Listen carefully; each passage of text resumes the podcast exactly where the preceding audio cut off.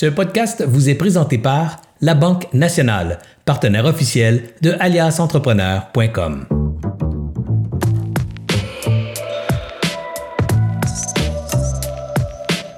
Bonsoir, mesdames et messieurs. Bienvenue à une autre soirée de grand régal pour euh, les entrepreneurs, une grande discussion pour entrepreneurs. C'est pas un grand régal, mais moi, j'ai trouvé régal, régaleuse, régalante, ré, délicieuse, tiens, ces soirées-là. C'est un régal pour moi, ces soirées-là. C'est un bonheur que j'ai de pouvoir partager mes mercredis soirs avec des gens que je trouve inspirants, des gens que je trouve euh, qui, que, que j'admire pour leur parcours, pour leur créativité, leur résilience, leur audace, euh, leur courage. Bref, ce soir, on en a un autre vrai. Vous allez voir toute une histoire. Puis, je sais pas si vous avez remarqué, mais dans les dernières semaines, je vous ai présenté des gens qui sont peu connus du public, mais qui ont des histoires exceptionnelles.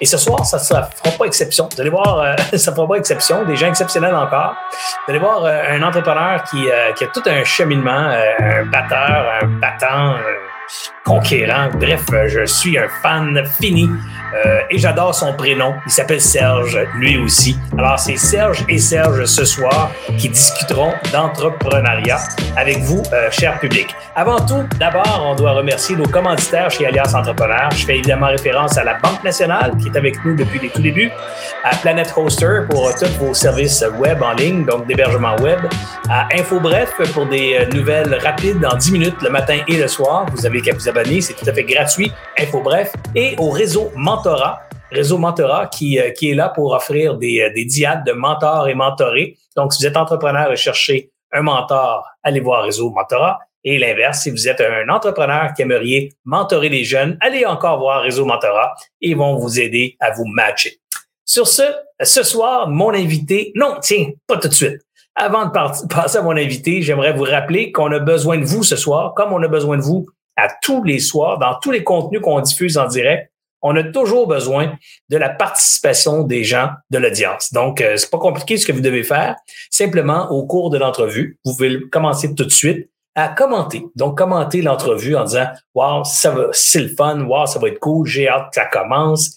Ah, j'aime ça ces soirées-là, j'aime. Euh, peu importe, dites quelque chose de positif, on le souhaite, mais dites quelque chose en commentaire euh, sur la plateforme euh, sur laquelle vous écoutez ce contenu ce soir. C'est ultra important pour déjouer, je dirais pas déjouer, là, mais activer les algorithmes pour les mettre au travail et évidemment rendre nos contenus le plus visible possible aux gens qui aiment et qui se sont abonnés à nos pages web.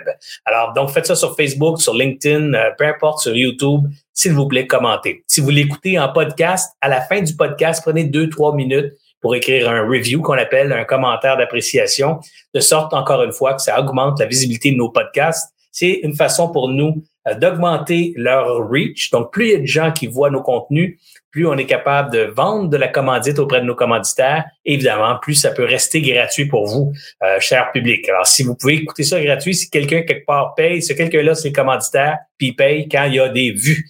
Donc, quand il y a des gens qui consomment les contenus qu'on produit, alors on compte sur vous. Vous êtes des centaines, dans certains cas des milliers à regarder nos contenus. Tout ce qu'on vous demande, c'est de faire des likes, des commentaires, des shares. C'est pas grand-chose pour vous et ça permet à notre organisation de, faire rouler sa roue euh, en termes de revenus.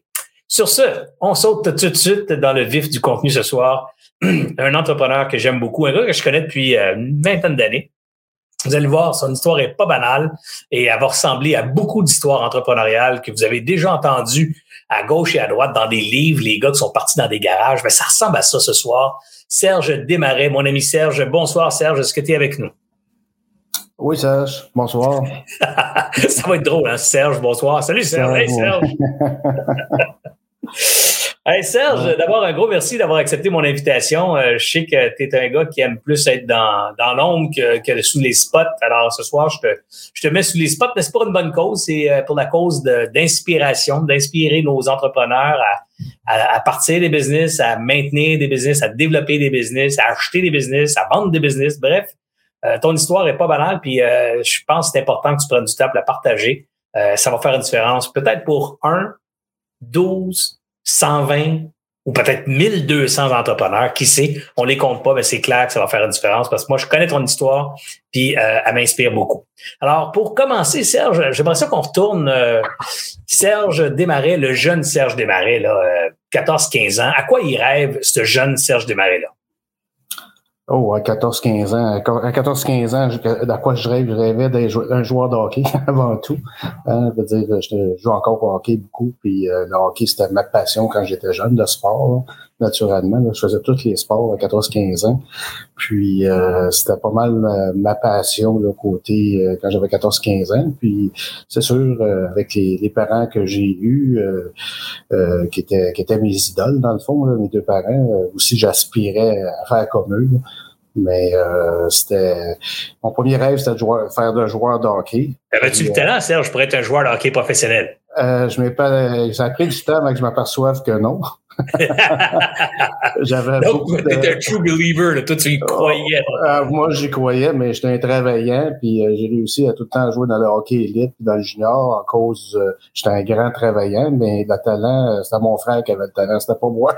fait que non, moi j'ai réussi dans le hockey jusqu'au junior, mais après ça, je m'étais aperçu que, assez vite que, que, que j'étais loin de, de d'être capable de jouer avec les pros.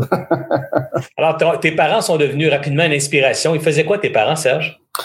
Ben, mes parents, ils ont, eux, ils ont toute une histoire à raconter. Là. Je l'ai entendu euh, peut-être mille fois, l'histoire de mes parents, parce que ils l'ont compté beaucoup. Euh, ils ont eu beaucoup de succès dans le, les produits à moi. Je sais pas, il y a peut-être des gens qui savent c'est quoi les produits à moi, là, mais mon père, ma mère, euh, mon père était un plâtrier de formation. dans le temps, il faisait du, du du plâtre, là. Il, faisait, il était plâtrier. Puis mon père, c'était un entrepreneur, il voulait toujours être son boss, puis à son compte. Puis ma mère, mais elle euh, était à la maison avec les trois enfants.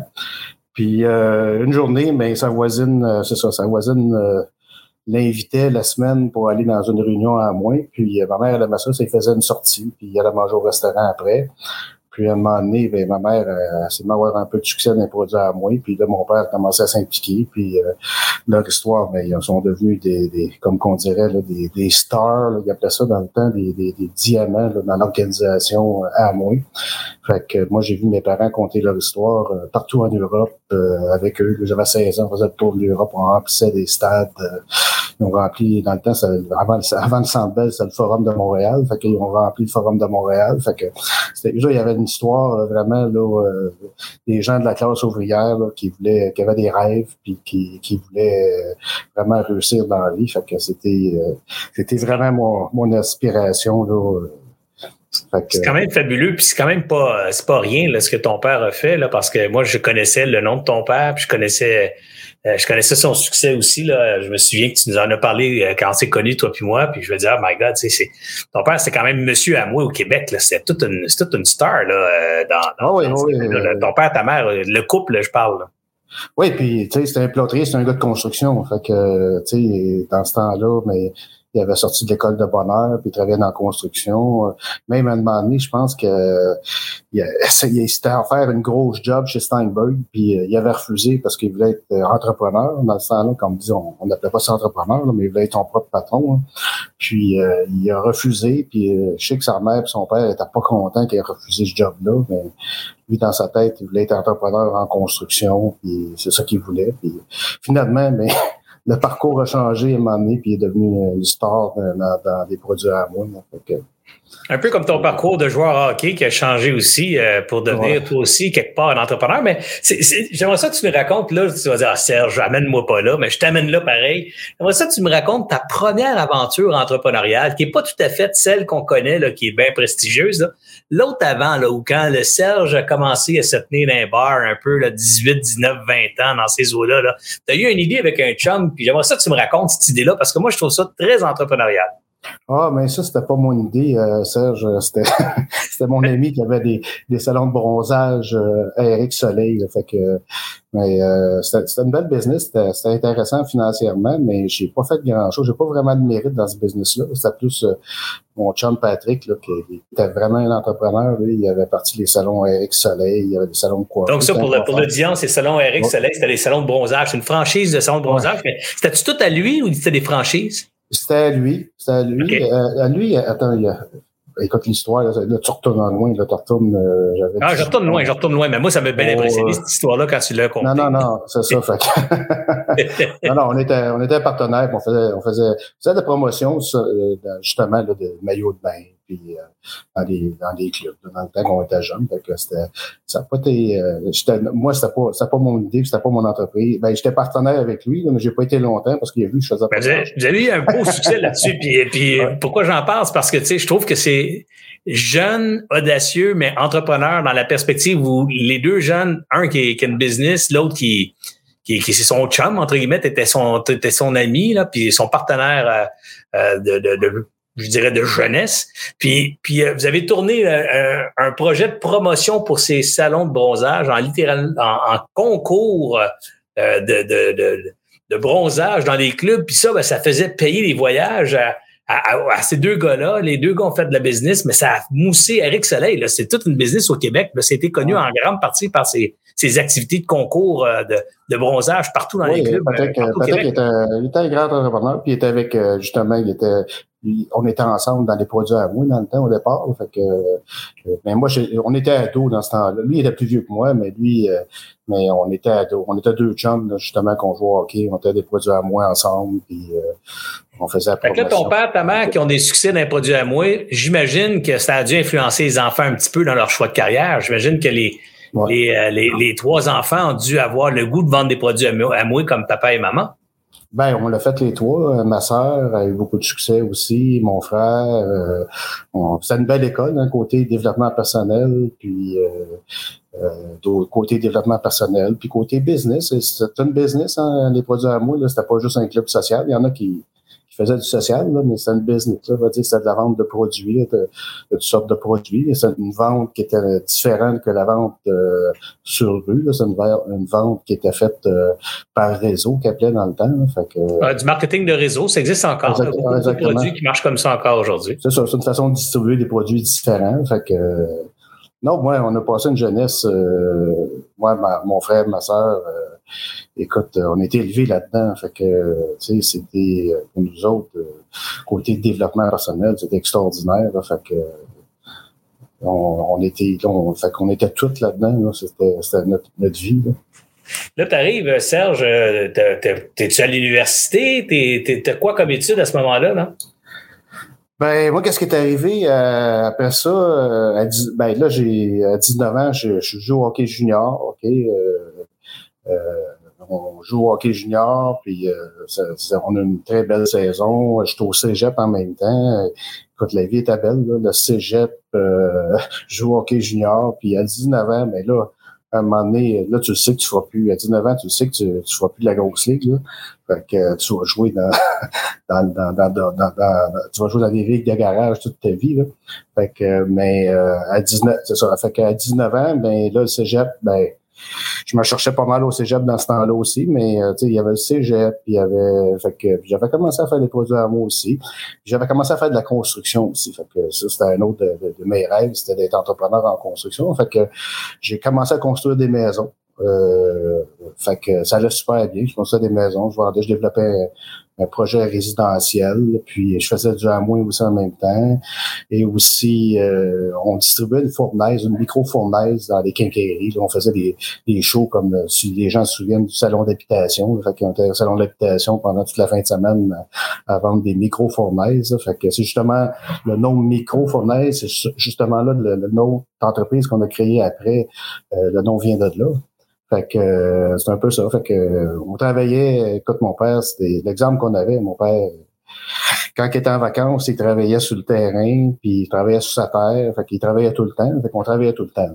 Fait, que c'était comme à 19 ans, mais on, les fins de semaine, des maisons, les premières maisons, je les faisais moi-même. Je construisais, je montais les fins de semaine, des soirs, mais je montais des murs, puis euh, euh, des fois, on faisait un meeting, on faisait un, il appelait ça un plan à moi là, pour recruter des gens. Après ça, ben, la semaine, ben, je faisais le tour des quincailleries pour vendre nos micro-fournaises. On faisait des, des shows euh, comme le salon, le salon d'habitation. Fait que qu'à 19 ans, je m'ai mis à faire ça. Puis euh, 21 ans, mais ben, c'est là qu'est arrivé une autre opportunité là, qui, est, qui est micro-thermo.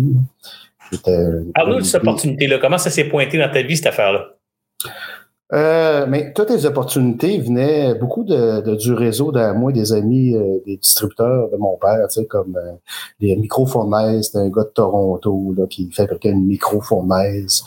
Puis euh, on a vendu, on a, on a vendu une tonne au Québec de ça dans le temps qu'on distribuait le produit.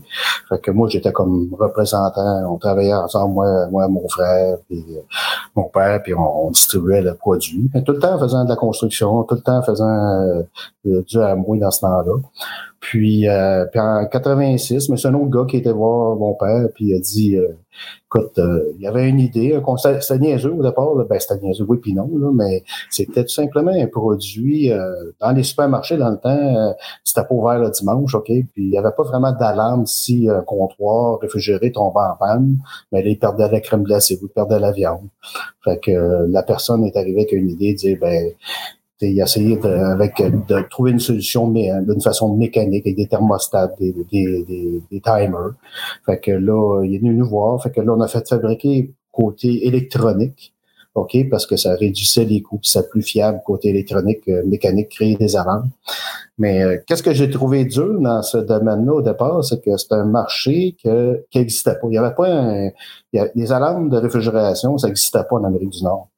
OK? Fait qu'il fallait créer le besoin puis créer le marché. Parce que dans le temps, les compagnies d'assurance, euh, tu perdais ta crème glacée, puis euh, les compagnies de crème glacée, tu, perdais ta crème glacée, puis elles remplaçaient gratuitement. Tu.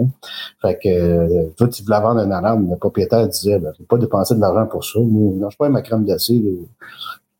Il la remplace, puis c'est tout, ça coûte rien. Tu fait que, fait fallait créer un peu le, le, le besoin, le marché. Puis bien souvent, bon, ils construisaient un nouveau supermarché, puis on était, quand, quand ils défonçaient le budget, on était les premiers, euh, justement. Les premiers coupés, ben ouais. Les premiers coupés. Puis, euh, parce que tu pouvais, dans ce temps-là, tu pouvais faire, euh, opérer un supermarché sans, sans notre solution. Fait que, tu sais, fait que c'était comme, on rencontrait des, des fois des marchands qui disaient, écoute, ça fait 30 ans que je suis dans l'alimentation, puis j'en ai pas d'alarme, puis j'en veux pas, tu sais. Fait que, fait qu'il fallait créer le besoin dans ce temps-là. Puis dans ce temps-là, c'était tout un petit produit de bien simple, là, qui était une alarme température, tout simplement, là, pour... Euh, Donc, ce gars-là, ce gars-là vient voir ton père avec cette idée-là. Ton père dit, écoute, on va fabriquer un produit électronique au lieu de mécanique.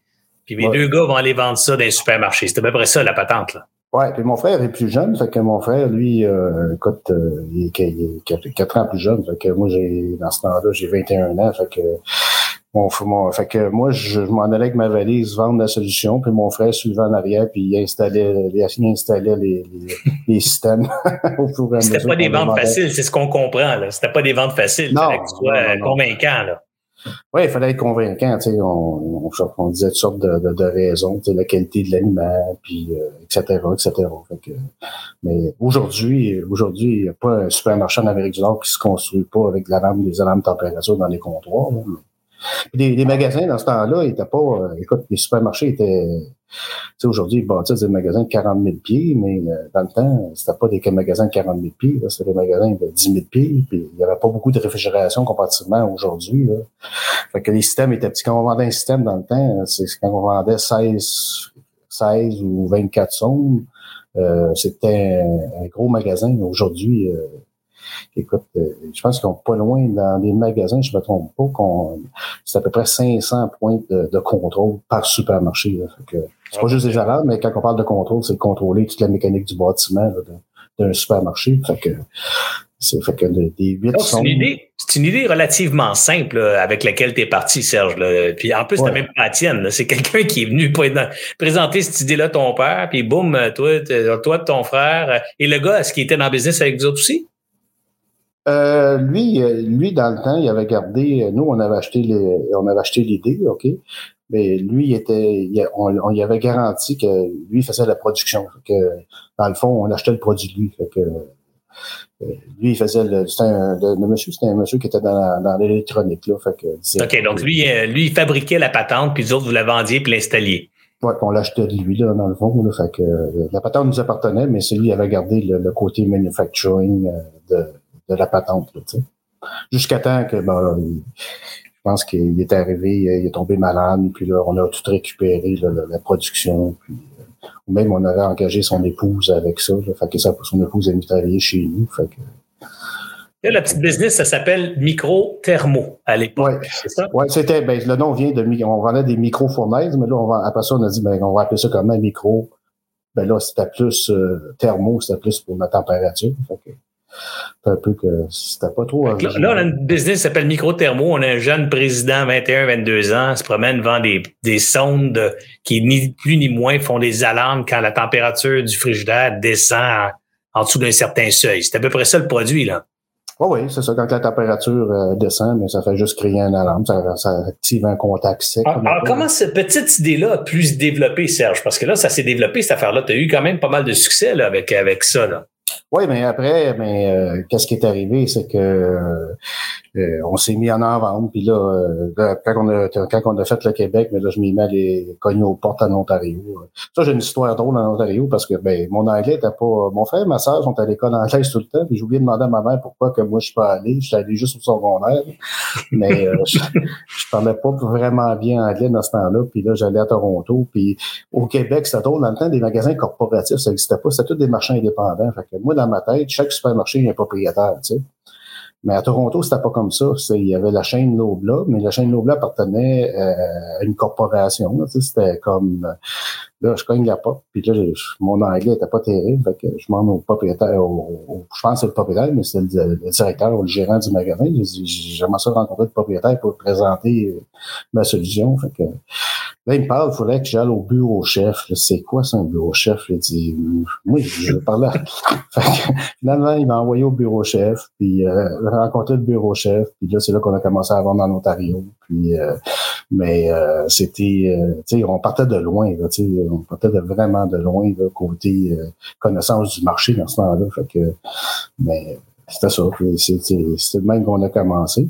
Puis au départ, mais l'entreprise était c'était juste de la température, mais à un moment donné, euh, un de mes compétiteurs, qui est Emerson aux États-Unis, a commencé à venir jouer dans mes plans de au Canada. Fait que ça allait bien au Canada, on vendait justement à tout le monde. Fait que puis là, à un moment donné, ils sont venus, ils sont, eux faisaient de, toute l'automatisation contrôle des, des, systèmes de réfrigération, mais ils faisaient pas d'alarme. Fait que moi, je vendais mon alarme par-dessus leur système, puis là, à un moment donné, mes autres ont décidé de faire de l'alarme. Fait que là, c'est là que j'ai décidé, moi, euh, dans ces années-là, ben non, quand tu, fais de l'alarme, moi, je vais faire du contrôle. Fait que c'est là qu'on s'est mis à faire du contrôle.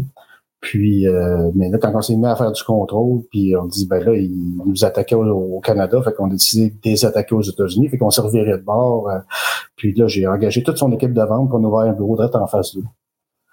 T'as engagé toute son équipe de vente? Au complet, oui, au complet. Fait que, puis on a ouvert.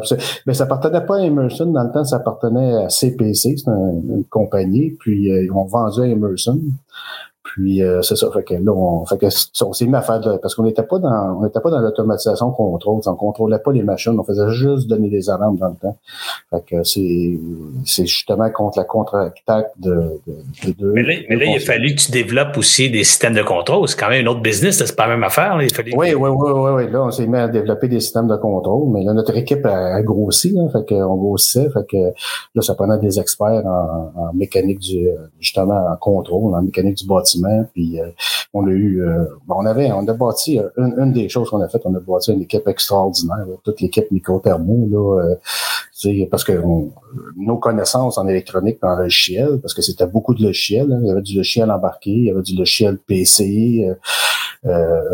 Euh, puis euh, là, on s'est mis, euh, on, on s'est entouré. Il y en a eu beaucoup d'aide de, de, de, Dans le temps, c'était le CNRC, je crois, qui, qui, qui, qui nous aidait. Il disait, ben, on va te donner un programme, mais il faut que tu engages un ingénieur, il faut que tu engages deux ingénieurs. Puis là, ils nous avaient référé à certaines universités, certains collèges. On s'est mis à travailler sur certains collèges, certaines universités. Euh, fait qu'on a eu beaucoup d'aide. Là, puis, puis justement, en 97, on parle de la Banque nationale, ce on de la banque un peu. On avait, on avait aussi, euh, on avait des directeurs de, directeur de compte, euh, Micheline Duval, puis euh, son patron, je m'en souviens plus. Mais la banque avait été, on avait gagné la PME de l'année en, en 97. OK, fait qu'on avait un peu, on était très agressif dans le sens que on avait, mais on avait beaucoup d'appui, on avait une grosse équipe, on avait beaucoup. Euh, un moment donné, on avait créé, ben justement, c'est grâce à, notre comité aviseur, Serge, qu'on s'était rencontrés dans le temps. Oui, ben oui. Euh, on, a fait notre MBA exécutif ensemble. Je sais pas si tu te souviens, là, on, mm-hmm. Mm-hmm. on s'était rencontrés au HEC, mais euh, on avait aussi, euh, j'avais ben, mon comptable Rénal qui était associé avec nous, qui est décédé aujourd'hui malheureusement.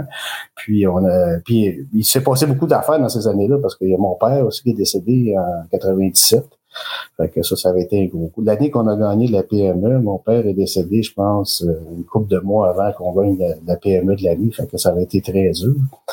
Fait que, mais on s'est créé d'un comité aviseur, puis euh, je jouais, au tennis, moi, au euh, tennis 13 à Laval, puis euh, il y avait dénommé Chadi, Pierre Chadi, que tout le monde respectait énormément, qui était, qui était le gars en charge, tu, connais Pierre, qui était en charge de l'Est du Canada pour Microsoft. Fait que je dis à Pierre, j'ai dit, viens donc voir ma business parce que lui, il était dans le logiciel. J'ai dit, viens voir, viens voir si mes, mon équipe là sont dans la bonne direction côté développement logiciel puis côté technologie. Puis ils sont s'en va dans la bonne, la bonne direction. Puis Pierre a commencé à, à, mentorer avec Rénal. C'est là qu'on a commencé à créer. Là, Pierre Ducot est embarqué à un moment donné. On avait même, même personne, euh, moi puis toi, c'est Pierre Ducot, je pense qu'ils ont mis en contact de DMR, moi puis toi. Puis, euh, mais c'est le seul mec qu'on a commencé à créer quand même un bon comité aviseur. Puis, euh, fait qu'on était très, très, très agressif. Euh, puis, euh, en 98, on a engagé toute l'équipe de vente de mon compétiteur. Puis, euh, puis en 2000, mais là, on gagnait beaucoup de clients, de clients des, des, des Emerson. Fait qu'en 2000, les Emerson sont venus cogner à la porte pour nous acheter. Fait que donc, ceux, ceux de qui tu as, employé les, les, les vendeurs deux ans plus tard ou trois ans plus tard, ils viennent cogner à ta porte pour dire on veut notre équipe, on veut, on veut récupérer notre équipe, entre guillemets, parce qu'ils veulent acheter. oui, ils viennent acheter, mais le, le, gars, le, président qui était là, c'est le président de CPC, qui, avait été acheté, qui avait été acheté par Emerson. Puis euh, c'est ça, fait qu'on a soupé ensemble, mais ça, ça cliquait pas, moi puis lui. Fait que on n'a pas eu. On sont venus souper, puis le lendemain, on a annulé le meeting. Ils sont, retournés aux États-Unis. Puis, euh, puis en 2001, mais là, on a eu euh, United Technology, là, qui est la division de Carrier, la division de ventilation que eux, eux, étaient, eux voulaient nous acheter aussi. Fait que là, on avait deux joueurs là, qui, qui voulaient nous acheter. Il y avait Emerson, puis il y avait Carrier. Puis Carrier était plus intéressant pour nous autres côté synergie parce que Carrier fabriquait des unités de climatisation chauffage. Et il venait de s'impliquer beaucoup dans la réfrigération. Il fabriquait des systèmes de réfrigération. Euh, puis il y avait toutes les composantes. Il fabriquait des compresseurs, des valves. Fait que il manquait juste la partie contrôle que nous, on avait. Fait que moi, je voyais, je voyais ça d'une bonne œil parce que je disais, écoute, euh, on va pouvoir offrir une solution complète au client, tu sais, dans le sens que on fabrique toutes les composantes, puis en plus de fabriquer les composantes, on fait tous les systèmes aussi. Fait que puis eux, il leur manquait juste la partie électronique, tu sais. Fait que, que c'est ça. Fait qu'en 2001, ben euh, là, ça fait on, avait on avait été agressif les derniers quatre ans. on avait vraiment euh, côté euh, mise en marché, développement. en quatre ans, je pense qu'on avait développé toute la partie automatisation contrôle on avait ramassé les marchés canadiens complets. OK? Euh, parce que c'était notre compétiteur Emerson qui avait le marché canadien dans le temps au complet. Fait que euh, en dedans de deux, trois ans, on avait tout récupéré les clients canadiens complets. Puis là, quand on a commencé à avoir des à, avoir des clients aux États-Unis, comme un de nos gros clients qu'on a eu, c'est au Texas, HEB au Texas, qui est une chaîne, une grosse chaîne de supermarchés au Texas. Fait que c'est là que Emerson, ils nous ont. Au début, ils riaient de nous avec notre petit système d'alarme de température, mais à la fin, ils riaient plus. Mais là, moi, ce qui m'impressionne, c'est un, ton histoire, t'as rend tellement, tellement simple qu'on a l'impression que ouais, c'est arrivé de même, c'est arrivé de même. Mais il y a quand même, tu sais, tantôt, tu as dit, t'as pris ton genre, t'es arrivé en Ontario, mais t'as pas juste été en Ontario, t'as as, ramassé le reste du Canada, tu t'es promené aux États-Unis. Comment, tu fais ça, Serge, dans, ce temps-là? comment, comment tu décides d'aller à sa côte ouest, puis comment tu rouvres la porte là-bas, comment, comment tu rentres pour vendre dans des marchés que tu parles pas bien anglais en plus, moi, ça m'impressionne beaucoup, ça. Ben, j'étais j'étais jeune, hein, j'avais quoi, c'est ça, j'avais 25 ans, puis euh, une chose qui est sûre, euh, j'avais pas réussi au hockey. Euh, au, dans un mois, j'avais un certain succès, mais euh, je voulais réussir dans les. J'étais prête à faire n'importe quoi. Fait que ma mère disait toujours, elle dit, le succès dans la vie, c'est de, c'est de faire, c'est de faire les choses que les gens veulent pas faire pour pouvoir faire les choses que les autres pourront pas faire plus tard. Tu sais. Fait que mm-hmm. c'était un peu dire ben moi je suis prêt à payer le prix. Tu sais, j'étais prêt à payer le prix pour euh, avoir du succès. Fait que euh, c'est ça. Fait que c'était moi c'était nous dans la façon qu'on avait été élevés par nos parents, c'était the sky's limit là. Euh, tu sais, fait que tu vas tout accomplir tes rêves dans la vie. Puis ça fait que moi, ils m'ont fait croire, mes parents, que j'étais capable. Fait que moi, j'y ai cru. J'y ai cru. Fait que j'y ai cru, puis je suis parti, puis euh, je, m'ai battu jusqu'au bout pour développer tout le, Canada, les États-Unis. Euh. Ben c'est ça, mais comment, comment concrètement t'as fait ça? Quand t'es arrivé sur dans l'Ouest, c'est-tu parce que t'avais des plugs, entre guillemets? As-tu des clients qui te référaient des gars euh, ou des, des entrepreneurs? Non, mais il y, a toujours, il y a toujours des trade shows de l'industrie, tu sais. Fait que euh, quand tu vas dans les trade shows, il y avait un salon de l'alimentation au Canada. Fait que une année, il faisait à Toronto, une année, il faisait à Vancouver. Fait que à force de rencontrer les gens, puis de comprendre le marché, puis les clients, mais là, ça prend du temps. Là, moi, Costco, euh, le compte Costco, là, ça, ça a dû Écoute, ils m'ont vu la face pendant euh, au moins dix ans avant qu'ils me donnent leur premier magasin. Puis à la fin, quand j'ai quitté, quand j'ai quitté, à la fin, on faisait toutes les Costco à travers l'Amérique du Nord, là. Fait que, mais le cycle de vente était pas. Euh, c'est des cycles de vente très, très, très longs, ces grosses organisations-là. Là. Moi, je disais tout le temps, c'était un cycle de vente de cinq ans. Tu sais.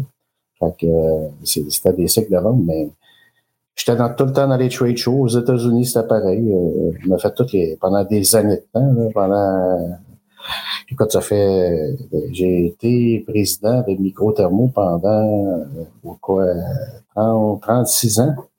Fait que les gens dans, le domaine de réfrigération particulier, de contrôle de réfrigération dans le monde entier, ils me connaissent parce que j'allais pas juste dans les trade shows euh, aux États-Unis au Canada, j'allais en Europe aussi. Fait que puis on était plusieurs compétiteurs. Moi, je sais quand j'ai commencé, on était peut-être 20 compagnies dans ce domaine-là en Amérique du Nord. Puis euh, quand j'ai quitté, euh, là trois ans, on était, il restait, on était trois majeurs. Là, il y avait nous autres, il y avait Emerson, puis il y avait un Européen qui s'appelait Danfoss. Fait que c'est, c'est, un peu ça. Fait que non, moi j'avais l'ambition de, de, conquérir le monde. C'était simple. Fait que c'est, c'est fascinant. Tu as eu beaucoup de succès dans un domaine pour lequel tu as eu zéro étude un domaine que tu avais à la base zéro compétence technique, on va se le dire. Tu pas un électro, euh, un électronique, un électronicien, tu pas un, un, mécanicien du bâtiment, tu n'es pas dans ce domaine-là à la base, peut-être un peu que la construction, mais quand même, ce que tu vends, c'est une patente électronique, il y a du software embarqué, donc c'est sur le, sur le bidule, il y a du software ordinateur, il y a, il y a du développement de technologie de contrôle, puis de moteur, puis de compresseur. Boswell, comment t'as fait ça? Comment comment t'es allé chercher le monde là-dedans puis les enrôler? Toi, tu connais rien là-dedans, non? Ben euh, ça, côté côté, j'étais un gars bien manuel. Hein, fait que quand j'étais jeune, je faisais, comme je t'ai dit, je faisais beaucoup de construction, je faisais de la plomberie, de l'électricité, puis je faisais beaucoup de mécanique. Hein. Nous autres, euh, on venait de la, campagne, fait que tout ce qui était les, motoneiges, les bicycles, je connaissais la mécanique comme faut, je connaissais la construction comme faut. Fait que, mais euh, j'ai fait de la programmation, mais j'avais fait ça au cégep, fait que c'était du basic dans le temps. Ça se peut-tu du basic? En tout cas, oui, oui, c'est du basic, ouais.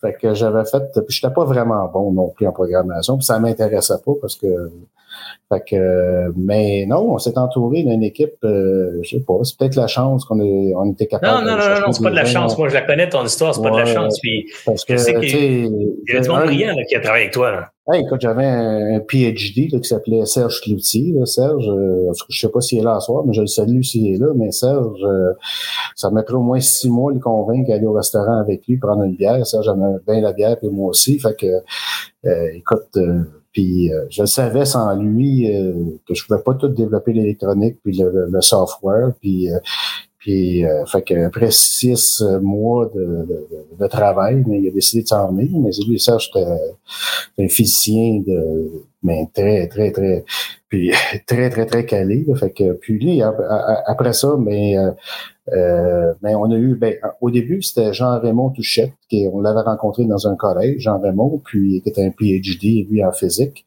Puis Jean-Raymond, il a dit, mais Serge, il dit, si tu veux accomplir ton projet, il faut que tu engages Serge. Serge est ton gars. Fait que, là, Serge, a bâti, Serge a bâti son équipe, puis euh, Jean-Raymond, puis euh, quand on a un autre, un autre PhD qui travaillait pour nous autres, euh, Claude Brassard, qui était euh, une sommité, qui était un PhD en physique aussi. C'est drôle, c'était des gens qui venaient du nucléaire. Là, ils venaient, ils s'occupaient justement, c'était des PhD en nucléaire, justement, à l'Université de Montréal. Là. Fait que Serge avait été étudiant, je pense qu'il avait travaillé avec Claude Brassard. Claude Brassard, c'était le patron justement de la, le réacteur nucléaire. Puis euh, Serge avait travaillé pour Claude. Mais euh, à un moment donné, Claude a pris sa retraite. Serge, puis il nous moi, il dit on devrait engager Claude. Puis Claude a été chez nous euh, jusqu'à là. Écoute, il était passionné. L'âge de 72, 73 ans, je pense qu'il a pris sa retraite. Là. Serge aussi, lui, ça fait, ils viennent de prendre, ils viennent de prendre sa retraite. Fait que, mais non, on avait, on était je peux définir le succès d'un entrepreneur, euh, c'est, le travail, le travail, le travail, puis euh, l'équipe, l'équipe, l'équipe. Hein, fait que, ah, puis je rajouterais les ventes, les ventes, les ventes, parce que ton histoire, c'est un peu ça. Hein, c'est le travail, les ventes, l'équipe. Euh, il y a quelque chose aussi de le fun parce que pourquoi cette business-là était si euh, intéressante, c'est qu'elle créait ce qu'on appelle aujourd'hui, partout, on le voit partout, là, du revenu récurrent. Toi, tu étais dans, il y a 25 ans, euh, ou 30 ans, on parlait pas beaucoup de revenus récurrents dans les modèles